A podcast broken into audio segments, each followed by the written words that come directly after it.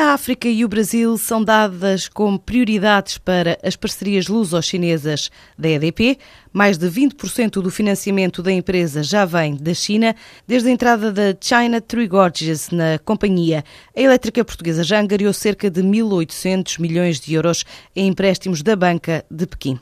Marques da Cruz, do Conselho de Administração da empresa, explica essas operações mil milhões de, de, euros, mais 800 milhões de euros. O primeiro do China Development Bank, o segundo do Bank of China. Aliás, o primeiro insere-se nos compromissos, claramente compromissos eh, definidos pela CTG no âmbito da privatização. E o segundo foi um financiamento adicional que veio, que não estava escrito nos compromissos, mas eh, a existência deste acionista abre-nos outras portas. É um levantamento de fundos que dificilmente teria sido possível uh, sem a operação que existiu de privatização com a entrada da China Free Gorges. Sim, eu diria impossível, porque o funcionamento dos bancos chineses nomeadamente o China Development Bank é um banco de fomento, por isso ele só atua em função das orientações estratégicas eh, do Estado chinês, das empresas chinesas. Declarações em Pequim durante o roadshow da EDP à capital chinesa.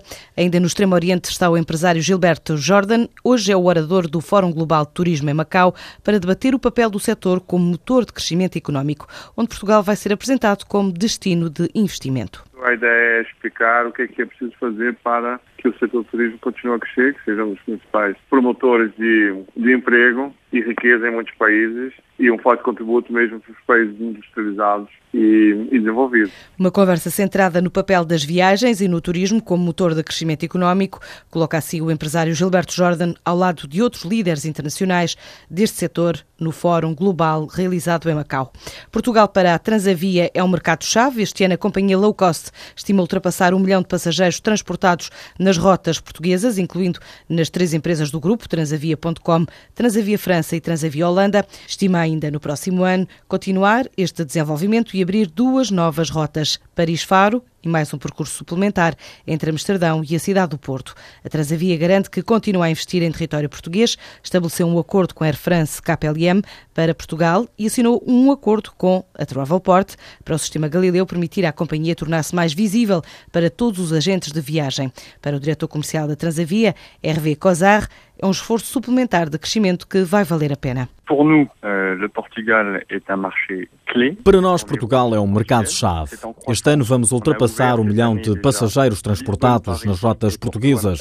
É um crescimento, uma vez que já abrimos este ano as rotas Lisboa-Paris e Porto-Amsterdão e pensamos continuar este crescimento no próximo ano e abrir mais dois voos frequência entre Paris e Faro e depois um voo suplementar entre Amsterdão e Porto. E este desenvolvimento é acompanhado de um investimento sobre o mercado português que passou por um acordo com a Travelport para incluir no sistema Galileu a Transavia de forma a permitir à companhia ficar mais visível a todos os agentes da viagem portugueses, porque temos grandes esperanças de crescimento da Transavia em